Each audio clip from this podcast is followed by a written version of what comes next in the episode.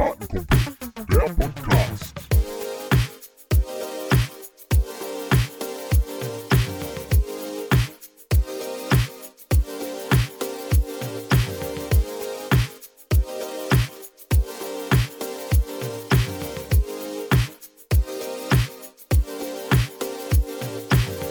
Ja, herzlich willkommen zu Kartenkumpel der Podcast. Nach einer längeren Pause sind wir wieder da und äh, freuen uns heute eine äh, Gästin da zu haben, die uns äh, über Ernährung ein bisschen aufklären kann. Und äh, ihr habt das ja auf dem Instagram-Account schon gesehen.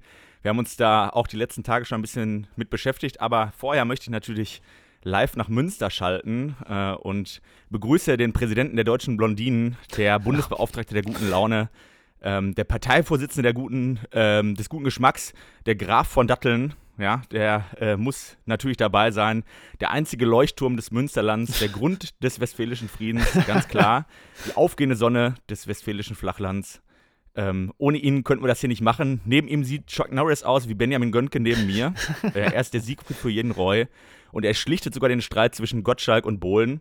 Ähm, ich sehe an seinem Gesicht gerade, es ist ihm schon ein bisschen peinlich, aber ähm, ich mache einfach weiter. Er ist der Christian Drosten des Hockeysports, der Virologe der Herzen, der Eros Ramazzotti des Westdeutschen Hockeyverbands, der Felix Lobrecht von Kartenkumpel der Podcast und natürlich der FC Bayern München an der Pfeife. Henrik Völker, hi.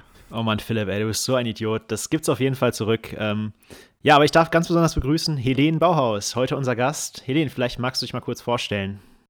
Ja, hi Philipp, hi Hendrik. Äh, danke erstmal für die Einladung. Äh, wie du schon ganz richtig gesagt hast, Helene ähm, ist mein Name, ich komme aus Köln. Ähm, und zwar arbeite ich als äh, Sporternährungswissenschaftlerin an der Sporthochschule in Köln ähm, als Dozentin und habe da aber auch halt meine entsprechenden Forschungsprojekte. Außerdem arbeite ich halt auch freiberuflich als ähm, ja, Sporternährungsexpertin, nenne ich jetzt mal. Ähm, darüber kennen wir uns ja tatsächlich auch. Ich hatte ja beim ähm, bei einem von den Schiedsrichterlehrgängen im Hockey, ähm, die in Duisburg-Wedau war das, glaube ich, wenn ich mich richtig erinnere. Mhm. Ja, ihr nickt beide, perfekt. Genau, ähm, hattet ihr ja auch einen Teil zur Ernährung und ähm, darüber haben wir uns dann ja auch kennengelernt und äh, genau, jetzt bin ich hier und freue mich. Ja, wir freuen uns auch total und im Zuge der Vorbereitung haben wir uns natürlich auch ein bisschen mehr über dich äh, informiert. Okay. Und du warst ja schon im WDR, im Fokus in der Zeit zu Gast. Ist es denn dein erster Podcast? Ähm, nee. Oh. Tatsächlich nicht. Ja, hab, da bin ich jetzt ein bisschen ähm, enttäuscht. Sorry. Sorry, Leute. Ich natürlich auch, absolut. Aber jetzt wollen wir dich natürlich ein bisschen besser kennenlernen und da würden wir eine Schnellfragerunde mit dir spielen und ähm, ich würde dir natürlich fünf Fragen stellen und du antwortest einfach ähm, kurz mit einer kurzen Antwort. Okay. Die erste Frage wäre Köln oder Bonn? Köln. Fußball oder dann doch lieber laufen gehen? Oh, das ist schwierig. Fußball. Pizza oder Pasta? Pasta. Frühstück oder dann doch lieber Abendessen? Boah. Abendessen. Und wenn jetzt eine Sünde bis zum Ende deines Lebens erlaubt wäre, wäre das Fleisch essen oder Alkohol trinken? Dann lieber Alkohol. Ich esse kein Fleisch mehr, seit ich 14 bin. Insofern ähm, bleibt da nur der Alkohol als Antwort. Sehr gute Entscheidung. Naja, Alkohol ist wahrscheinlich immer ähm, hier im Kreis die richtige Antwort, würde ich sagen. Aber gut. Ähm, ja, Philipp, ich würde sagen, wir starten dann doch einfach mal inhaltlich einfach ins Thema ein, oder wie siehst du das? Ja, Henrik, da darfst du direkt mit starten. Ja, Okay, wir haben natürlich gelesen, dass du als Performance Nutritionist, ähm, ich hoffe, ich habe das richtig ausgesprochen, äh, tätig bist. Ja, das, der, Eng der Englischlehrer kann dir das sagen, dass es okay ist. Stark. Wie würdest du den Kindern erklären, was genau dein Beruf ist? Ja, also letztendlich ist es ja eher so eine, ich sag mal, äh, neue englische Bezeichnung dafür. Ähm, ob man das jetzt Performance oder Sports Nutritionist nennt, ich äh, bevorzuge eigentlich den Begriff äh, Sports Nutritionist, weil bei Performance irgendwo für mich persönlich der Leistungsgedanke, natürlich ist der immer da, aber zu sehr im Vordergrund steht, weil letztendlich geht es für mich in der Ernährung auch viel auch um äh, Gesundheit des einzelnen Athleten. Ähm, dementsprechend finde ich Sports Nutritionist ähm, ja der bessere Begriff. Ähm, und wenn ich jetzt jemandem erklären müsste, was das ist, dann würde ich halt sagen, ähm, ja, ich arbeite halt quasi als Ernährungsberater im äh, Leistungssport. Also jetzt mal so ganz profan gesagt. Ähm, und ob man da jetzt individuelle Beratungen mit ähm, Athleten macht oder halt wirklich so Workshops ähnlich, wie wir das jetzt zum Beispiel ähm, beim Schiedsrichterlehrgang gemacht haben, ähm, oder wirklich Vereinsbetreuung, ähm, Verbandsbetreuung, das kann halt in alle Richtungen gehen. Genau. Okay aber halt thematisch immer um das Thema Ernährung. Mhm. Du, ähm, du, berätst ja freiberuflich auch besonders Vereine, Mannschaften und Athleten. Ähm, kannst du uns ein bisschen verraten, welche Vereine und Athleten du da schon mitbetreut hast? Ähm, ja, Namen nennen würde ich jetzt äh, vor allem bei den Athleten nicht. Das ist einfach Datenschutzgründe, würde ich sagen. Ähm, ja. Sind aber schon auch Athleten, die halt im höheren ähm, Leistungsbereich ähm, ja, Wettkämpfe bestreiten ähm, oder halt auch im Fußball irgendwo in den höheren Ligen spielen.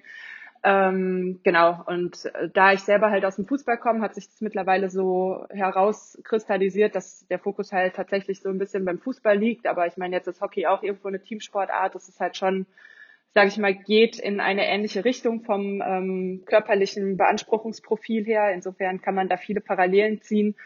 Und ähm, ja, so Vereine waren jetzt auch schon zum Beispiel Osnab VfL Osnabrück dabei, ähm, spielen ja aktuell noch zweite Bundesliga, hoffentlich nächste Saison auch noch. ähm, ähm, genau, aber das wäre so der Bereich. Wie genau kann man sich denn dann ungefähr deine Arbeit in so einem Verein wie jetzt zum Beispiel Osnabrück vorstellen? Ähm, berätst du, ähm, stellst du den Ernährungsplan zusammen oder was genau machst du bei so einem Projekt?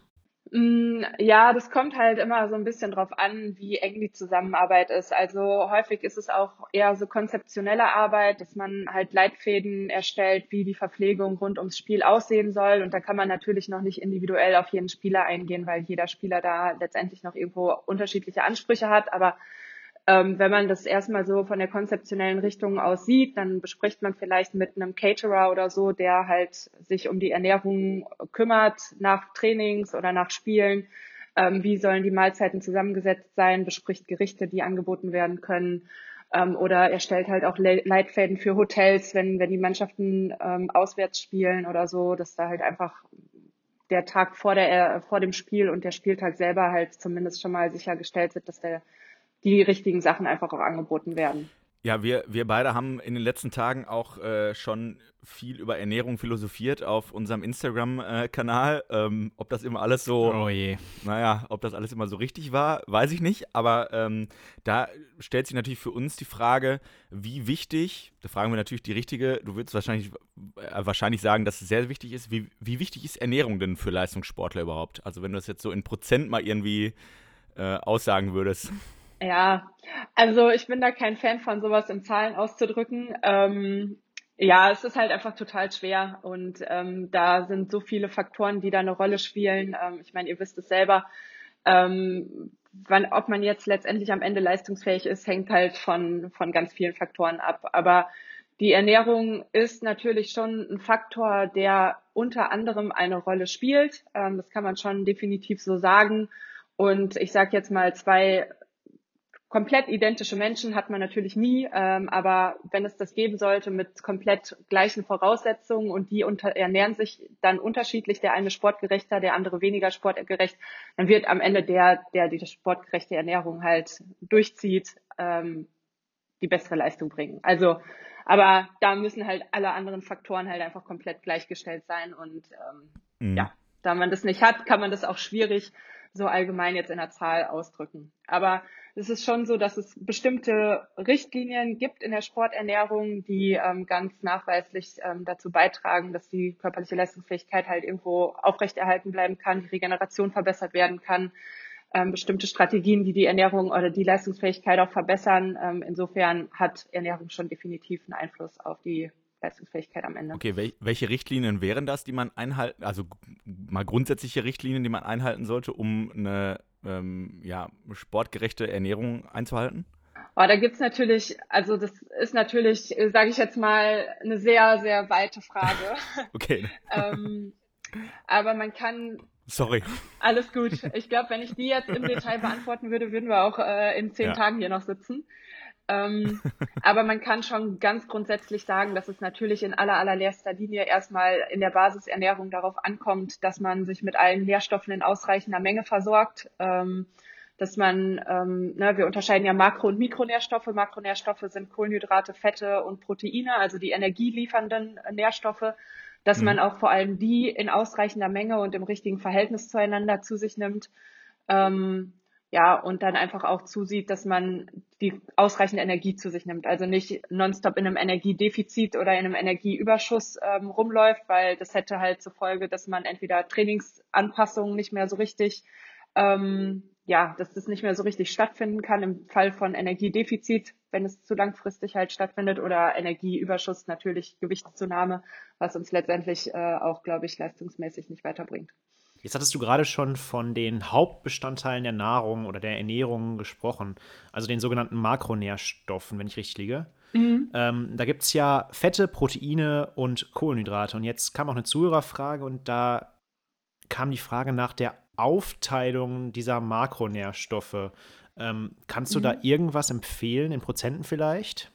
Ja, also letztendlich mit Prozenten rechnet man in der Sporternährung weniger. Also so in der Normalbevölkerung gibt es das irgendwie schon, dass man sagt, so und so viel Prozent sollte aus Kohlenhydraten kommen, ähm, so und so viel Prozent aus, ähm, aus Proteinen. Aber das ist halt sehr fehleranfällig, dieses System, weil sobald wir nicht mehr genügend Energie zuführen, bringt uns das nichts mehr, wenn wir 50 Prozent aus unserer Energie, die viel zu wenig ist, aus Kohlenhydraten haben, weil dann haben wir auch immer noch zu wenig Kohlenhydrate.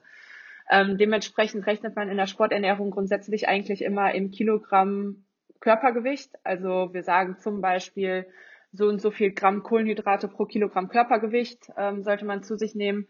Und um da jetzt mal eine konkrete Zahl zu nennen, das ist eine relativ hohe Spannweite, so fünf bis zehn Gramm pro Kilogramm Körpergewicht. Ähm, ja, wie gesagt, hohe Brandweite, aber das ähm, muss man dann halt anpassen an die Trainingsphase, in der man sich gerade befindet. Ich sage jetzt mal so eher Off-Season befindet man sich eher an der unteren Range, also so oder kann sogar auch schon mal drunter liegen, je nachdem, wenn man dann wirklich komplett faul rumliegt, dann braucht man vielleicht nicht mal die fünf Gramm. Ähm, aber wenn man sich wirklich dann in einer etwas intensiveren Trainingsphase oder sogar im Trainingslager befindet, dann kann man ruhig auch hochgehen auf die acht bis zehn Gramm pro Kilogramm Körpergewicht. Da muss man halt immer so ein bisschen schauen. Ähm, letztendlich hat man bei den Kohlenhydraten aber, sage ich mal so, am meisten Spielraum. Darüber erhöht man seine Energie oder verringert man seine Energie, während Proteine und Fette immer relativ gleich bleiben. Bei den Proteinen ist ungefähr 1,5 Gramm pro Kilogramm Körpergewicht. Also ist äh, beim Sportler leicht erhöht, liegt einfach daran, weil er die Muskulatur natürlich viel, viel mehr beansprucht. Das heißt, Reparaturprozesse und aber auch Muskelwachstum wollen, sollen ja verstärkt stattfinden. Und dementsprechend macht es da Sinn, auf jeden Fall etwas mehr Protein zuzuführen als der Normalbürger. Beim Normalbürger wären es 0,8 Gramm pro Kilogramm Körpergewicht. Und ähm, dann hätten wir noch die Fette als letztes. Ähm, da existiert tatsächlich kein sportspezifischer Wert. Da sagt man einfach so ungefähr 25 bis 30 Prozent der Gesamtenergiezufuhr bei ausgeglichener Energiebilanz. Aber wenn man das halt so runterrechnet, so wie für die Praxis, sage ich mal, dann kommt es am Ende immer auf 1 bis 1,5 Gramm pro Kilogramm Körpergewicht raus. Und damit kann man das eigentlich relativ gut für sich selber alles ausrechnen. Ja, ich glaube, da konnten wir schon echt einiges Neues mitnehmen, gerade was Philipp und mich angeht. Ich glaube, da war unser Wissen tatsächlich noch nicht so groß. Ich denke, unseren Zuhörern geht es genauso. Ähm, aber lass uns doch mal vielleicht wirklich über die Schiedsrichterei oder die Ernährung, die das Spiel tatsächlich betrifft, den Spieltag betrifft, ähm, sprechen. Und da kam auch eine Hörerfrage, aber die könnte ich vielleicht auch aus meiner eigenen Perspektive einfach mal ähm, stellen. Und zwar pfeife ich zum Beispiel am Sonntag ein Bundesligaspiel um 12 Uhr. Aber wir nehmen jetzt mal 14 Uhr, weil in der Regel findet so ein Hockeyspiel im Durchschnitt dann doch Anstoß 14 Uhr statt. Ähm, was könntest du denn, vielleicht kannst du mal so einen Ernährungsplan aufstellen, was könntest du denn mit Uhrzeiten zusammen empfehlen, was man wann essen sollte, beginnend am Vorabend bis nach dem Spiel? Und dann könnten wir mal so ein bisschen über diese Pre- und Post-Match-Phasen sprechen. Ähm, und ja, ich könnte mir vorstellen, dass ja gerade in der Post, nach dem, nach dem Spiel ähm, die Regeneration ganz wichtig ist und vielleicht auch der Einfluss der Ernährung. Vielleicht kannst du da was zu erzählen. Genau, also man sollte schon darauf achten, dass äh, die Mahlzeit, sage ich mal, am Abend vorm Spieltag schon kohlenhydratreich auf jeden Fall ist. Ähm, kleine Proteinquelle dazu nehmen. Ähm, ich weiß jetzt nicht, ob wir da vielleicht nochmal über Lebensmittel sprechen sollen oder ob wir das nachher nochmal machen. Ähm, oder ob das reicht, wenn ich sage Kohlenhydratquelle, Proteinquelle. Können, können wir ruhig, du kannst es ruhig äh, richtig ja. ausführen, glaube ich, ja. ja. Okay, dann führe ich das mal richtig aus. Also, ähm, Kohlenhydratquellen wären ja sowas wie Nudeln, Kartoffeln, Reis, ähm, aber halt auch noch darüber hinaus Bulgur, Couscous etc. Also das alles, äh, ich glaube, da kann man sich was drunter vorstellen. Ähm, Proteinquellen ähm, wären sowas wie Fisch, Fleisch, Eier, ähm, Kräuterquark, ähm, also quasi so eine Kombination aus den äh, Lebensmitteln wäre schon sinnvoll. Dann dazu natürlich noch irgendwas an Gemüse oder Salat. Ähm, dann aber auch gucken, dass wirklich so die Kohlenhydratquelle der Hauptteil der Mahlzeit ist. Ne? Also wenn man sich das jetzt auf einem Teller vorstellt, dann sollte man halt schon zusehen, dass mindestens die Hälfte des Tellers Kohlenhydrate sind und der Rest dann das Gemüse und die Proteinquelle und nicht umgekehrt, riesen Proteinmenge und dann so ein paar Kohlenhydratquellen dazu. Ähm, genau, dann am nächsten Tag, du hattest gesagt 14 Uhr, ne? Genau. Ähm, ja, dann Frühstück, auch ähnlich, auch Kohlenhydratbasiert, ähm, kleine Menge Protein dazu. Ähm, und dann wäre das so ungefähr so gegen 10, sag ich mal. Ja, also so ungefähr drei bis vier Stunden vorher wenn du schon früher wach bist und schon eher Hunger hast, kannst du natürlich vorher auch schon mal eine Kleinigkeit essen, aber so die drei bis vier Stunden vorher nochmal eine groß, äh, größere Menge Kohlenhydrate macht schon Sinn. Dann ein bis zwei Stunden vorher kannst du nochmal so einen kleineren kohlenhydratreichen Snack nehmen, ob das dann irgendwie nur eine Scheibe Brot irgendwie mit Marmelade oder Honig oder Frischkäse ist oder so. Ähm, oder halt Müsli-Riegel oder eine Banane, kann man ja auch praktikabilitätsabhängig machen, aber geht alles so in die gleiche Richtung. Ähm, während des Spiels ähm, ja, kann man zum Beispiel in der Halbzeit ähm, auch nochmal irgendeine Kohlenhydratquelle nehmen, also da auch wieder eine Banane oder ein Müsli-Riegel. Ähm, ihr hattet mir die Fragen ja tatsächlich vorher auch schon mal zugeschickt. Äh, da kam die Frage auch nach Traubenzucker in der Halbzeit. Also auch das kann man nehmen. Ähm, letztendlich macht es tatsächlich immer eher Sinn, eine Kombination aus äh, Traubenzucker und Fruchtzucker zu nehmen. Also Glucose und Fructose wäre, ähm, wären die Fachbegriffe dazu, ähm, weil einfach beide, ja, das sind ja Zuckerarten unter, auf unterschiedliche Transportsysteme ins Blut gelangen. Ähm, und es ist halt einfach nochmal ein bisschen effizienter, wenn man halt eine Mischung daraus nimmt. Aber wenn man jetzt, sage ich mal, einfach nur den Traubenzucker nimmt, weil man den halt praktischerweise immer zur Verfügung stehen hat, dann macht man mit dem Traubenzucker erstmal auch überhaupt nichts falsch. Also ist schon, schon auch okay. Sonst kann man halt natürlich auch, wenn man jetzt keine Banane oder ein Müsli-Riegel oder so runterbekommt, ein Kohlenhydratgel nehmen, wenn man dann in Richtung ähm, ja, Supplements denkt. Ähm, das geht auch. Oder halt ein, ähm, ein Sportgetränk. Also ein Getränk, wo Kohlenhydrate drin sind und aber auch nochmal gezielt Elektrolyte, das heißt Natrium, Magnesium, Chlorid und ähm, Kalium. Genau. Und äh, dann wäre das, sage ich mal, während des Spiels schon mal eine gute Verpflegung. Ähm, nach dem Spiel wäre wichtig, dass ihr innerhalb der nächsten zwei Stunden nach Abpfiff dann irgendwie ähm, irgendwas zu essen bekommt. Am besten ist natürlich immer eine etwas größere Mahlzeit. Ähm, das heißt also auch irgendwie was gekochtes am besten auch wieder jetzt eine etwas größere Proteinquelle plus auch Kohlenhydrate. Ähm, und wenn ihr jetzt sage ich mal in den zwei Stunden, weil ihr eine längere Heimfahrt habt oder so, das nicht packt, dann wäre wichtig, dass ihr euch irgendeinen Snack mitnimmt. Und dann kann es auch zum Beispiel einfach nur ein Kakao oder so sein, weil auch hier ähm, Kombination Protein, Kohlenhydrate wieder ähm, da ist. Genau. Und der Unterschied zum Formspiel ist halt einfach der, dass sozusagen die Proteinmenge ein bisschen erhöht wird in der Regeneration, um dann halt einfach die ja, Reparaturprozesse der Muskulatur gezielt zu unterstützen. Ähm, Kohlenhydrate brauchen wir deshalb, weil wir dann unsere entleerten Kohlenhydratspeicher wieder auffüllen wollen. Ähm, und das wäre halt, vorm Spiel wäre es halt eher so auch Kohlenhydratspeicher aufladen, aber halt, um direkt die Energie im Spiel bereitzustellen und hinterher wäre es halt zur Regeneration der Kohlenhydratspeicher. Mega krass und mega interessant, muss ich sagen. Also ähm, so detailliert habe ich, äh, muss ich zugeben, noch nie über meine Ernährung vor und während des Spiels nachgedacht. Also ähm, ich sag mal, in unserer Praxis als, ähm, als Schiedsrichter im Landesverband ähm, sieht das ja oft so aus, dass wir mal ein Spiel haben um äh, 12 Uhr am Sonntag und ein weiteres Spiel um 16 Uhr und zwischen den beiden Spielen noch irgendwo hinfahren müssen, dann kann es ja auch durchaus mal passieren. Also die, die Kollegen, die jetzt zuhören, die werden das vielleicht, äh, ja, die werden das vielleicht bestätigen, dass man doch mal kurz an der Tanke anhält und sich mal irgendwie ein, äh, weiß ich nicht, ein belegtes Brötchen oder so holt. Also das, das ist ja alles nicht so richtig kontrolliert. Also würdest du sagen, dass wir da mehr da hingehen sollten, dass wir das wirklich planen, unsere Ernährung, äh, als Schiedsrichter auch, dass wir da hingehen und, und uns dann die Sachen vorbereiten, mitnehmen und damit wir da wirklich unsere Energie abrufen können? Ja, also absolut. Ähm, Plan macht definitiv Sinn. Also vor allem seid ihr ja auch, ihr habt ja schon auch hohe Belastungen, auch wenn man das immer, das kenne ich vom Fußball auch, Schiedsrichter immer so ein bisschen, sage ich mal, nicht so im Fokus stehen, sondern immer, sage ich mal, eher so die Athleten, die auf dem Platz stehen. Aber man darf halt nicht vergessen, dass ihr ja ebenfalls auch viel, viele Kilometer macht. Ähm, also ihr macht teilweise mehr Kilometer als einige von den Spielern unter Umständen. Und ähm, dann habt ihr sogar teilweise zwei Spiele pro Tag, wie du jetzt gerade ja auch schon gesagt hast. Also definitiv auch noch mal ein Spiel mehr als die meisten Spieler. Ähm, das heißt, man darf das schon nicht unterschätzen und da dürft ihr euch quasi oder müsst ihr euch auch wichtig genug nehmen, ähm, euch dann dementsprechend darum zu kümmern ähm, weil das halt schon auch entscheidend sein kann. Also ich weiß so beim Hockey, ähm, dass Schiedsrichter so um die fünf Kilometer ungefähr, glaube ich, laufen mhm. in einem Spiel. Ähm, das heißt, wenn ihr zwei, zwei Spiele pfeift, dann habt ihr zehn Kilometer gelaufen. Das ist halt schon nicht wenig. Und dann auch vor allem immer mit dem Start und Stopp, was ja auch energetisch nochmal ein bisschen anstrengender ist, als es jetzt in so einem Dauerlauftempo zu laufen. Ähm, dementsprechend macht es schon definitiv Sinn, seine Ernährung dahingehend ähm, zu planen. Ja, auf jeden Fall. Und ähm, schon zu gucken, so, ja, wann esse ich jetzt ungefähr? Also wie gesagt, so ungefähr vier Stunden vorher, vor dem ersten Spiel.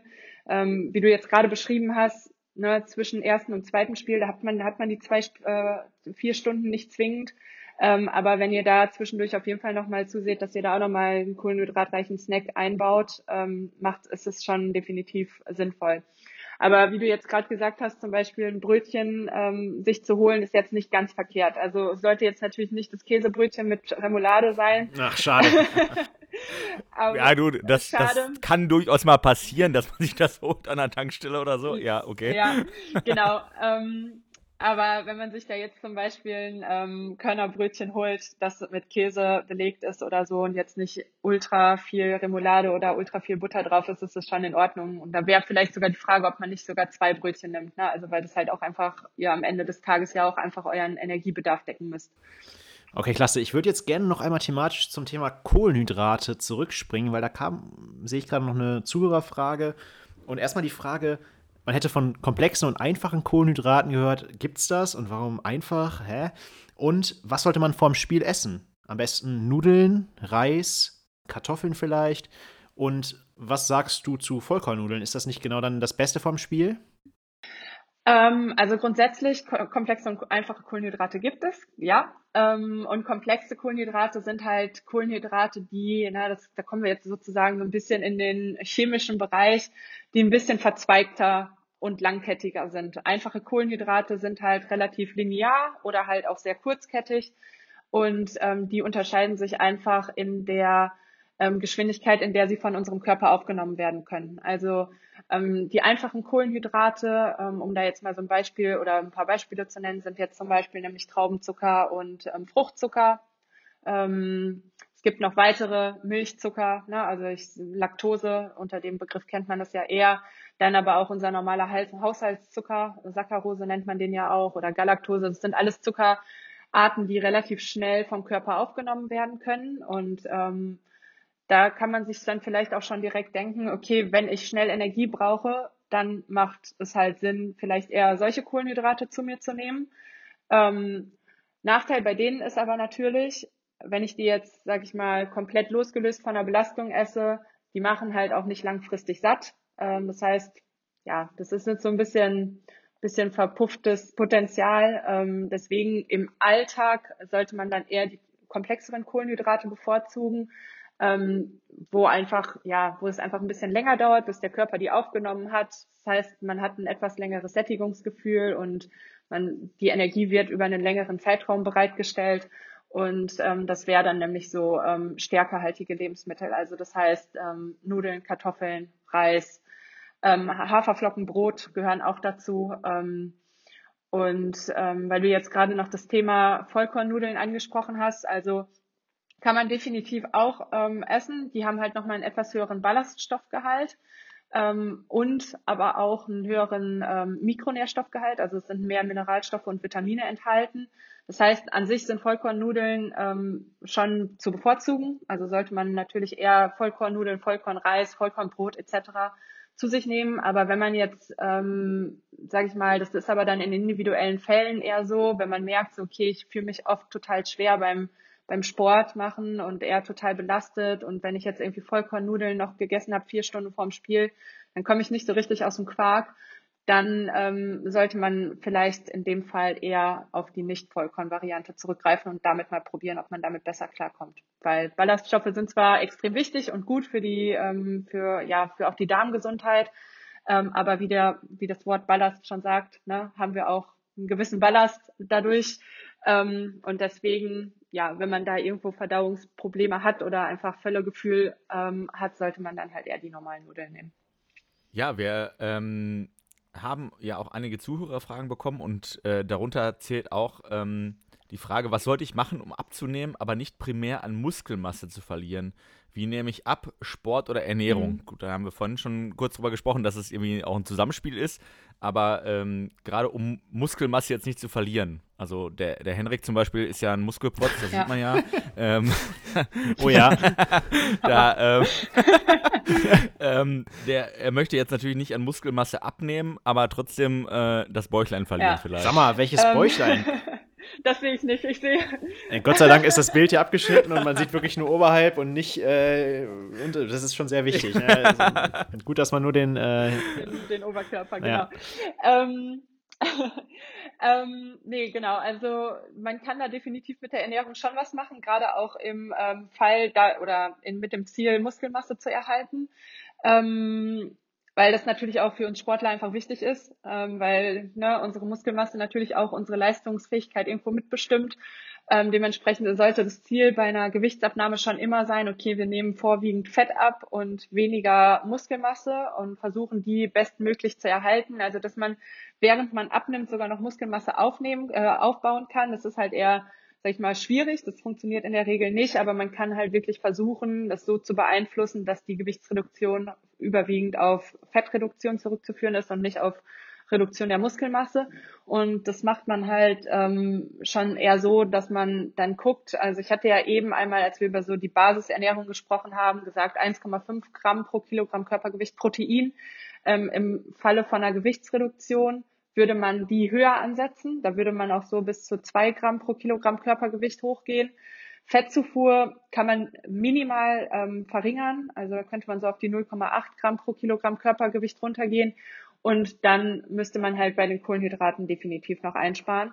Ähm, dazu müsste man dann wissen, wie hoch ist das Energiedefizit. Das sollte halt bei jemandem, der Leistungssport macht, am Tag nicht höher als 300 bis 500 Kalorien am Tag sein.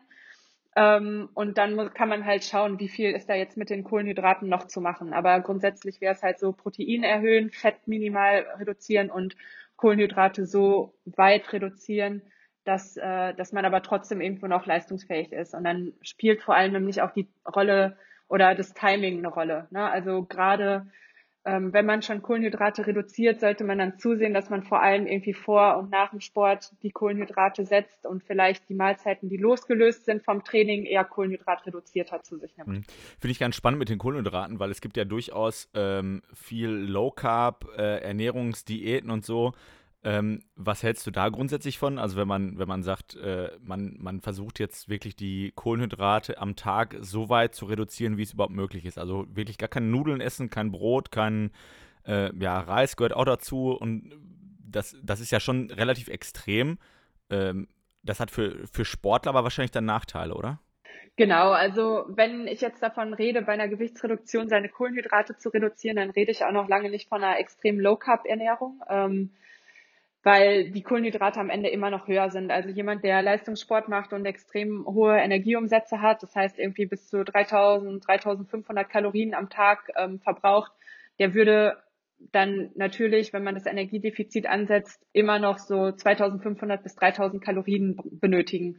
Und ähm, das heißt, da kann man definitiv noch Kohlenhydrate auch in ausreichender Menge essen. Man kann auch noch Nudeln, ähm, Kartoffeln, Reis, Brot, Haferflocken essen und sollte das auch definitiv tun, ähm, weil wirklich so langfristige, sehr kohlenhydratreduzierte Ernährung ähm, halt schon auch wirklich Risiken mit sich bringt. Also Es bringt einfach das Risiko mit sich, dass man nämlich seine Energiezufuhr langfristig einfach nicht ansatzweise decken kann. Also dass das Energiedefizit einfach viel, viel, viel zu hoch ist und man daraus resultierend dann zum Beispiel auch viel, viel anfälliger für Krankheiten ist, für Verletzungen ist, ähm, Trainingsanpassung halt auch einfach nicht mehr so gut funktionieren kann. Das heißt, im Sinne von Leistungssteigerung ist ähm, Low Carb Ernährung halt einfach wirklich nicht zu empfehlen. Also gerade auch im ähm, ja, Spielsportbereich ist es halt, ist Low Carb einfach definitiv davon abzuraten, ja. Wir springen jetzt gerade relativ kreuz und quer, aber das ist bestimmt kein Problem, ähm, denn es kam noch eine Frage zum Thema Morgenlauf und da insbesondere zum Thema Frühstück. Hat das irgendeinen Unterschied oder macht es einen Unterschied, wenn ich davor frühstücke, danach frühstücke? Gibt es eine Empfehlung? Könntest du uns da irgendwas zum Thema Morgenlauf und Frühstück sagen?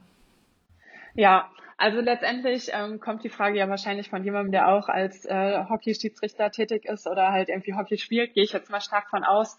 Und ähm, in dem Fall würde ich tatsächlich sagen, spielt es jetzt keine große Rolle. Da sollte man einfach darauf gucken, ähm, was macht man lieber. Also jemand, also es gibt Leute, die frühstücken überhaupt nicht gerne vorm Laufen, weil die sich dann einfach irgendwie zu voll fühlen, gerade morgens früh und dann vielleicht das Frühstück auch um eine Uhrzeit sein müsste, wo man einfach noch keine Lust hat zu frühstücken.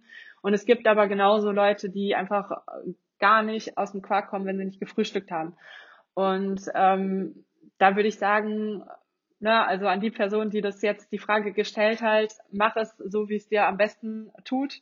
Ähm, die Frage oder quasi diese Nüchternläufe, die kommen tatsächlich ja eher so aus dem Ausdauerbereich, wo das auch eine wirklich eine Trainingsstrategie ist, ähm, nüchtern zu laufen, um ähm, den Fettstoffwechsel gezielt zu trainieren. Also man muss sich das so vorstellen, dass man jetzt natürlich über Nacht, wo man ja überhaupt nichts gegessen hat, ähm, sozusagen gefastet hat, ähm, entleeren sich die Kohlenhydratspeicher. Ähm, und wir haben dann halt einfach, wenn wir morgens früh vorm Laufen nichts essen, kaum Kohlenhydrate zur Verfügung zur Energiebereitstellung. Und da bleibt dem Körper nichts anderes übrig, als auf Fette zurückzugreifen, die dann die Energie für, den, für die Bewegung zur Verfügung stellen. Und diese und quasi dieser Switch von, okay, ich kann jetzt nicht auf Kohlenhydrate zurückgreifen, sondern ich muss jetzt Fette als Energiequelle nehmen, die trainieren halt sozusagen unseren Fettstoffwechsel und ähm, trainieren ihn dahingehend, dass er effektiver auch genutzt werden kann bei längeren und höheren Intensitäten. Ähm, mit der Leistungs- oder Leistungssteigerungseffekte hat man da noch nicht so richtig gesehen, aber man sieht definitiv, dass es den Stoffwechsel halt trainiert. Dementsprechend, wenn man das machen möchte, wenn man einfach ein bisschen, sage ich mal, flexibler sein möchte in seinem Stoffwechsel, dann kann man solche Nüchternläufe definitiv mal einbauen, aber sind jetzt nicht essentiell notwendig bei, bei Hockeyschiedsrichtern. Ja, wir haben jetzt noch zwei Themen, die offen sind, ähm, über die wir gerne noch etwas ausführlicher mit dir reden wollen. Und zwar einmal das Thema Alkohol im Sport und auch das Thema vegane Ernährung und vielleicht auch die Konsequenzen für Sportler. Ähm, und ich würde persönlich gerne mit dem Thema Alkohol im Sport starten. Ähm, man sieht es ja immer wieder gerade im Amateursport, Kiste Bier nach dem Spiel, nach dem Training, also quasi dreimal wöchentlich. Ähm, dann sieht man es aber auch beim Profis, äh, beim, beim, BVB Thomas Delaney nach dem Spiel mit einer Kanüle in der Hand. Das kann ja eigentlich nicht gut sein. Ähm, Gerade haben wir über Regeneration gesprochen. Ähm, was kannst du uns so zum Thema Alkohol und Auswirkungen auf den äh, Körper erzählen? Ja, also das ist natürlich, also ich kenne das aus dem Teamsport definitiv auch. Also dadurch, dass ich selber auch Fußball gespielt habe, habe ich das natürlich auch äh, live alles äh, miterleben können. Ich habe tatsächlich selber nie wirklich viel Alkohol ähm, rund ums Spiel getrunken oder auch generell in der Zeit, als ich noch wirklich aktiv gespielt habe, habe ich echt super wenig Alkohol getrunken. Aber ähm, trotzdem weiß ich auch, dass es für viele irgendwo dazugehört, ähm, jetzt gerade auch die unteren Ligen, aber man ist auch teilweise echt überrascht, was da in, im Profi, im Profibereich einfach wirklich noch an Alkohol stattfindet. Und da muss man schon ganz eindeutig sagen, ähm, dass davon auch definitiv abzureiten ist. Also gerade auch direkt nach einem Spiel oder direkt nach einem Training, also sagen wir mal einfach direkt nach einer sportlichen Belastung oder auch den Abend vorher sollte man definitiv darauf verzichten, weil es halt auch einfach ähm, Muskelaufbau und Reparaturprozesse hemmt. Ne? Also quasi die Re Regeneration der Muskulatur wird einfach ähm, herabgesetzt.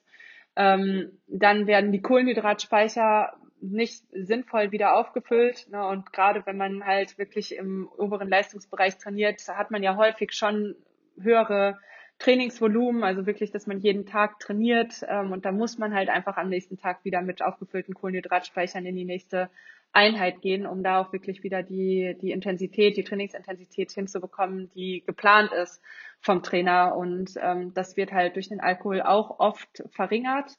Das liegt nicht, also es ist kein, sage ich mal, physiologischer Grund, sondern der Grund liegt eher daran, dass man einfach sieht, dass Leute dann ihre Prioritäten verschieben, dass sie dann stattdessen nicht mehr so richtig essen oder halt einfach auch irgendwann die falschen Dinge essen. Ähm, dann verringert es Schlafqualität und Schlafdauer. Also auch wenn man immer so das Gefühl hat, ja, okay, ich schlafe danach wie ein Stein. Ähm, das ist aber nicht so, ähm, sondern die Schlafqualität wird echt äh, herabgesetzt und auch Schlafen gehört ja mit zum regenerativen Prozess dazu. Ähm, dementsprechend auch hier nochmal, sage ich mal, für die Regeneration weiterer Minuspunkt. Und man wird auch einfach anfälliger für Krankheiten und Verletzungen. Ähm, und dann vielleicht noch ein Punkt, der vielleicht eher so die Männer interessiert. Also es vermindert tatsächlich auch den Testosteronspiegel, ähm, ist halt jetzt auch nicht unbedingt wünschenswert. Und es sind tatsächlich auch alles Effekte, die jetzt nicht nach, ähm, ich sag mal, einer Flasche Wodka gesehen worden sind, sondern einfach auch schon nach drei Flaschen Bier.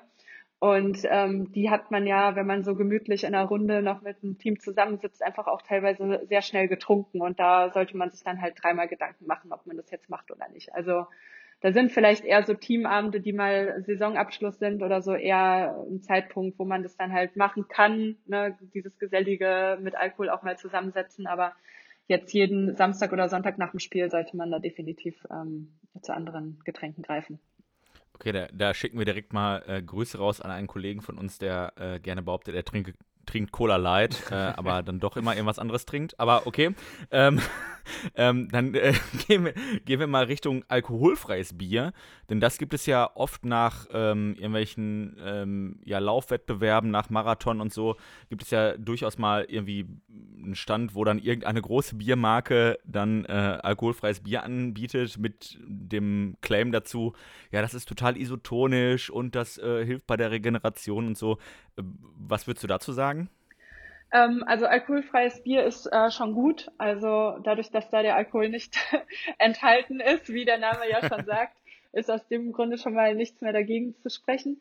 Ähm, und Iso oder alkoholfreies Bier hat halt den weiteren Vorteil, dass halt noch eine relativ hohe Menge an Elektrolyten vorhanden ist. Na, die hatte ich ja eben schon mal angesprochen. Das heißt Natrium, Kalium, Magnesium, Chlorid sind in, in guten Mengen vorhanden, also so, dass dieses Getränk auch sehr schnell aufgenommen wird. Also ich sag mal so, dieses Elektrolytverhältnis im Wasser bestimmt darüber, wie schnell wir Flüssigkeit aufnehmen können. Und da, also bei alkoholfreiem Bier ist es oft so, dass die so zusammengesetzt sind, dass wir die Flüssigkeit sehr schnell aufnehmen können. Das heißt, wenn wir irgendwie auf, aus einer Belastung kommen, viel geschwitzt haben, dann ähm, ist es schon gut, wenn wir etwas zu uns nehmen, wo der Körper Flüssigkeit schnell wieder zu sich, ähm, ja, oder die, die Flüssigkeit einfach schnell wieder im Körper hat ähm, um zu rehydrieren, sagt man so.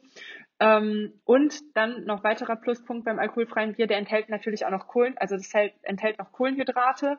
Und da hatten wir eben auch schon, als wir über die Ernährung nach dem Spiel gesprochen haben, ähm, diesen Effekt, wir können damit unsere Kohlenhydratspeicher wieder auffüllen. Also dementsprechend ähm, ist alkoholfreies Bier eine Top-Alternative für, für normales Bier. Also wirklich auch gut. Okay, also doch gar nicht so verkehrt, dass die großen äh, Brauereien an ihren Stand am Ende von, irgendeiner, von irgendeinem Laufwettbewerb haben. Ähm, genau. Dadurch, dass wir den Henrik jetzt im Podcast hier haben, der äh, seit einiger Zeit ähm, die vegane Ernährung verfolgt, tatsächlich. Ich weiß gar nicht, ob die Hörer das, äh, Hörerinnen und Hörer das so wussten. Ähm, aber äh, da äh, ergibt sich dann ja auch die Frage. Also es gibt ja viele, viele Fußballspieler zum Beispiel oder Spitzensportler, Lionel Messi, Lionel Messi als ähm, äh, Fußballer, äh, Novak Djokovic ähm, im Tennis, Lewis Hamilton äh, in der Formel 1 und natürlich Henrik Völker als Spitzensportler. ähm, es ist doch ist die logische Reihenfolge, genau. ist doch genau. ganz klar. Lionel Messi, Hamilton, da genau, komme ich also würde ich, würd ich auch sagen, dass äh, da da gibt es überhaupt gar keine andere Möglichkeit, äh, deinen nächsten Namen zu nennen. Ähm, welche Auswirkungen hat das auf die Leistung? Ähm, kann ich dadurch etwas verbessern oder verschlechtern? Also das, das, äh, hilft mir das quasi in der Regeneration? Hilft mir das eher nicht? Ähm, du hattest ja vorhin schon drüber gesprochen, Kohlenhydrate plus Protein wäre dann sehr, sehr gut. Ähm, zum Beispiel vier Stunden vorm Spiel.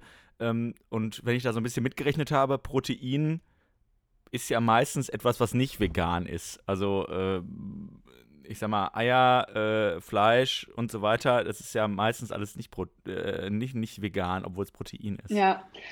Ähm, ja, bevor wir, sage ich jetzt mal, mit der veganen Ernährung an sich anfangen, muss ich vielleicht noch mal kurz ähm, was zur veganer Ernährung im Sport und ähm, wie es jetzt auch aktuell in den Medien so ein bisschen breit getreten wird, ähm, was sagen, weil das natürlich, man muss da immer extrem vorsichtig mit den, ähm, mit dem sein, was man so liest. Ähm, Du hast jetzt gerade ähm, witzigerweise direkt Lionel Messi angesprochen. Ähm, bei dem weiß ich tatsächlich, ähm, weil ich die ähm, oder eine der Ernährungsberaterinnen ähm, vom FC Barcelona auch kenne. Also die haben tatsächlich ein ganzes Team, ähm, aber eine von denen, die ähm, da auch die Profis betreut, die ähm, mit der hatte ich da mal gesprochen. Das ist äh, jetzt ein Jahr her.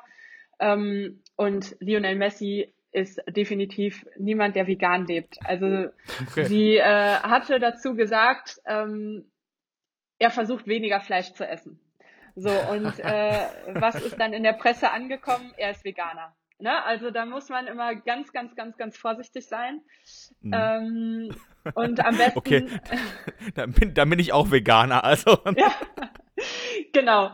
Also man muss da immer wirklich vorsichtig sein und man sollte am besten nicht Vergleiche zu anderen Leuten ziehen, die man, äh, die man ja über die man in der Presse einfach nur gelesen hat oder auch jetzt ähm, The Game Changers, die Doku, wo dann ja auch ähm, Sportler irgendwie begleitet worden sind. Kein Mensch weiß, wie diese Leute sich vorher ähm, ernährt haben, beziehungsweise bei denen, wo man es so ein bisschen rausgehört hat, hat man gehört, okay, die ernähren sich extremst fleischbasiert. Ähm, haben teilweise ja sogar zum Frühstück irgendwie Steak gegessen und kaum Kohlenhydrate. Und wenn wir jetzt auch mal so ein bisschen in Erinnerung haben, was wir bis jetzt schon besprochen haben, dass Kohlenhydrate einfach sehr wichtiger Energielieferant im äh, Sport sind, kann man sich schon denken, dass die sich natürlich besser fühlen, wenn sie ähm, ihre Ernährung switchen. Das liegt aber nicht unbedingt daran, dass sie kein Fleisch mehr essen, sondern dass sie einfach die Nährstoffe in einer besseren Relation zueinander zu sich nehmen ähm, und nicht an der veganen Ernährung per se.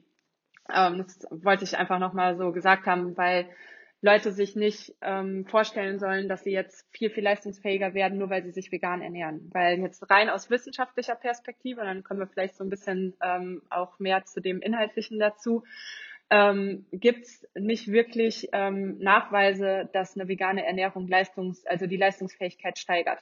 Es gibt im Umkehrschluss auch keine Studie, die belegt, dass die Leistungsfähigkeit beeinträchtigt wird ähm, liegt einfach daran, dass der Bereich noch relativ schwach untersucht ist, ähm, weil der Trend, der existiert noch nicht so lange dahingehend, dass halt im Sport viele Leute irgendwo sich ähm, Gedanken über ihren Fleischkonsum machen oder generell über, ja, über den Verzicht auf tierische Lebensmittel.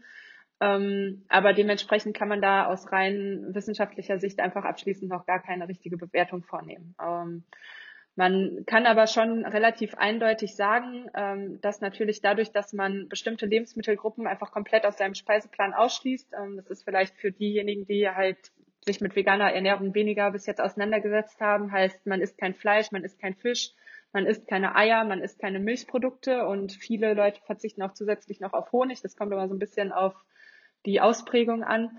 Ähm, und da fallen ja schon relativ viele Lebensmittelquellen raus. Und dementsprechend ähm, hat man eventuell auch Schwierigkeiten, bestimmte Nährstoffe, die nämlich gerade in diesen Lebensmittelgruppen in verhältnismäßig großer Menge zu sich genommen werden, einfach nicht mehr in ausreichender Menge zu sich nehmen kann, wenn man es halt nicht vernünftig plant. Und das wären halt so Nährstoffe wie zum Beispiel Protein, Vitamin B12, Vitamin B2, Calcium, Zink, Eisen, essentielle Omega-3-Fettsäuren. Also das ist schon eine ganze Menge. Jod, Selen kann man auch noch drüber streiten. Ähm, deswegen ist schon ratsam, dass wenn man seine Ernährung irgendwie umstellen möchte, entweder man hat so, sag ich mal, ja, man ist in der Lage, sehr, sehr gut selber zu recherchieren. Aber jetzt gerade jemandem, der wirklich auf einem sehr, sehr hohen Niveau Sport treibt und auch wirklich Ambitionen hat, da irgendwie, ja, im Leistungssport einfach seine Erfolge auch irgendwann zu feiern, ähm, dem ist es schon geraten, sich da einfach Unterstützung gerade in der Umstellungszeit zu holen. Also es muss nicht eine langfristige Unterstützung sein, aber einfach kurzfristig, dass man einfach mal so das kleine Einmal-Eins, sage ich mal, der veganen Ernährung ähm, mit jemandem bespricht, ähm, weil es da auch echt schon vorgekommen ist. Also ich glaube, so diese erste Netflix-Doku war ja What the Health.